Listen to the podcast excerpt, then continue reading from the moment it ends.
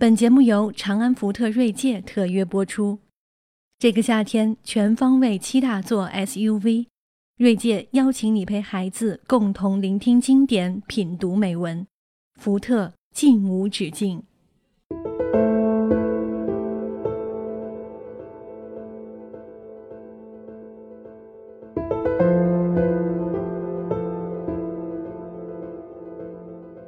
晚安书房，睡前陪你听完一本书。大家好，欢迎收听由静听有声工作室与喜马拉雅联合推出的晚安书房，我是主播古云。在今天的节目当中，让我们一起跟随书评人黄善卓来阅读一本有关文学与贸易的书——《加拿大文学起源：汤普森开辟的贸易之路》。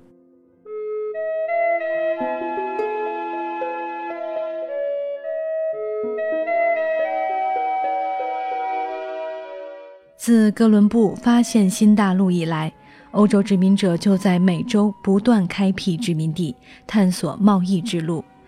在1800年到1850年间，濒临西北太平洋的加拿大布列列哥伦比亚地区，涌现出一批出类拔萃的开拓者，如亚历山大·麦肯齐、大卫·汤普森等人。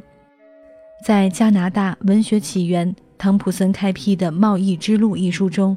作者艾伦·特维格主要以人物小传的形式，追溯了大卫·汤普森及其共同时代的探险者们的杰出事迹。这些事迹留存于他们的回忆录、日记及书信中。这些重要的文献不仅保存了这些先驱人物开拓贸易的生动纪实，也闪烁着加拿大文学最初的星星火种。在本书中，贸易史和文学史事实上融为一体，难以区分。加拿大文学与贸易双重开拓的风貌得以共同呈现，而在艾伦·特威格的书写中，又将贸易史作为主线，文学史的线索还需要做一番勾选。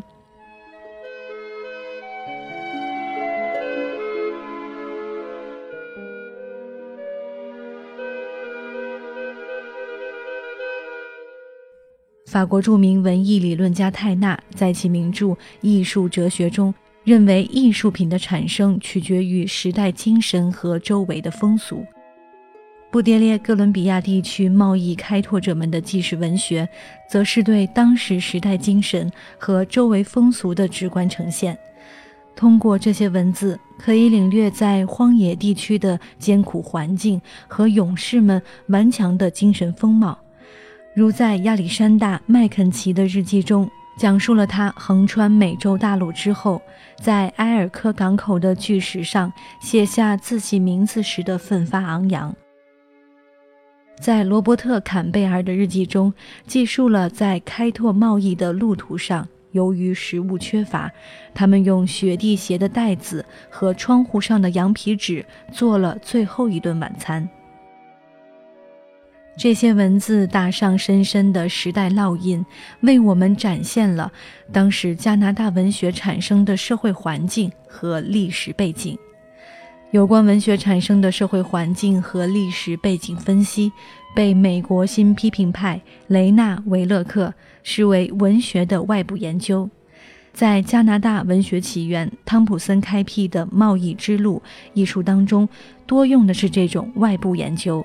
而少了对具体作品的分析，所以即使书中提到大卫·汤普森被称作是所有探险家中文学功底最深厚的人，但由于缺乏文本分析的有力支撑，让人不能轻易信服。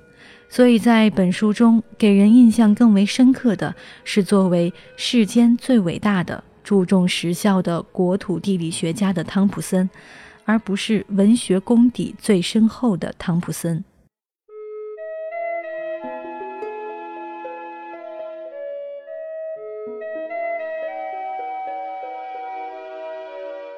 尽管如此，在本书中提到的一些具体作品，让我们对本时期的加拿大文学也能略窥一斑，如记述约翰·朱伊特传奇故事的《朱伊特的冒险和苦难历程》。约翰·朱伊特在印第安人的大屠杀中幸存，并做了马奎纳酋长的奴隶。最初载有这段传奇经历的纪实作品《努特卡湾日记》在出版后表现平平，而经过查理德·埃尔索普的润色和补充，以小说《罗宾逊漂流记》为蓝本，重新创作的朱伊特的冒险和苦难经历得到了很大反响。自1815年以来，大约出现了二十个修订版。与那些探险者朴素的纪实文学相比，经过艺术加工的朱伊特的冒险和苦难历程，展现了文学真正的魅力，也算得上早期加拿大文学的一颗硕果。另外，这些人的冒险经历又直接为其他文学作品提供素材，如约翰·魏斯特的航海故事，直接激发了赫尔曼·迈尔维尔的想象力。最终成就了《大白鲸》这部世界著名的小说。而第一个发现南极洲的查尔斯·威尔克斯，他的个性也影响了赫尔曼·迈尔维尔在《大白鲸》中对船长哈比的描写。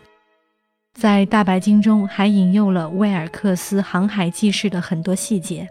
这些探险者以自己的亲身经历为世界文学演绎出了杰出的作品。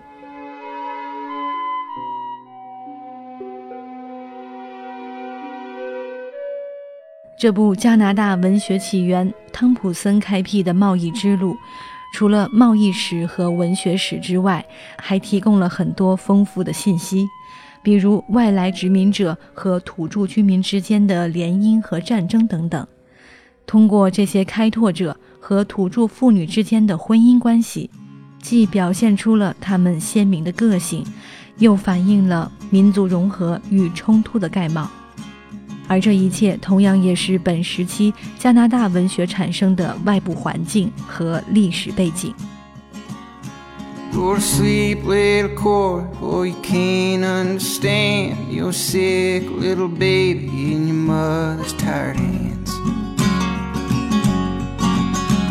Well, your daddy fetched a doctor, but he had to use his gun. And he's always been reckless, and he's always on the run. And the doctor says it's work is your fever and broke. Gonna wrap you in a blanket, gonna put you on a boat. And sail across the Mississippi to a town where music plays. Gonna steal your penicillin, make your fever go away. 好了，那么今天的书就一起分享到这里。如果你喜欢本篇书评文章，欢迎您在豆瓣中搜索黄善卓，关注书评人黄善卓。我是静听有声工作室主播古云。如果你喜欢我的节目，也欢迎你关注我的个人公共微信号“静听书屋”，与我留言互动。让我们下期晚安书房继续分享好书。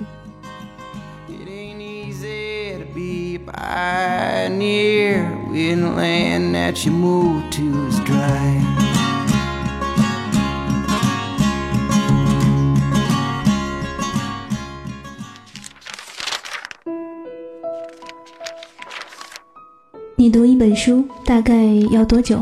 我读一本书大概需要一个星期吧。嗯，差不多三四天吧。我小的时候读书快，一晚上就能读完一本书。哎，我呀，真的是还真挺久没有看书了。平时工作真的太忙，应酬太多，晚上回家也没有什么时间去看书。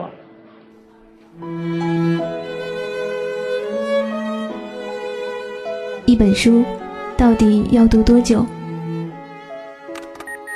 午夜睡前的床边，拥挤的地铁街头，翻开一本书。每周日晚就在喜马拉雅晚安书房，和你一起睡前听完一本书，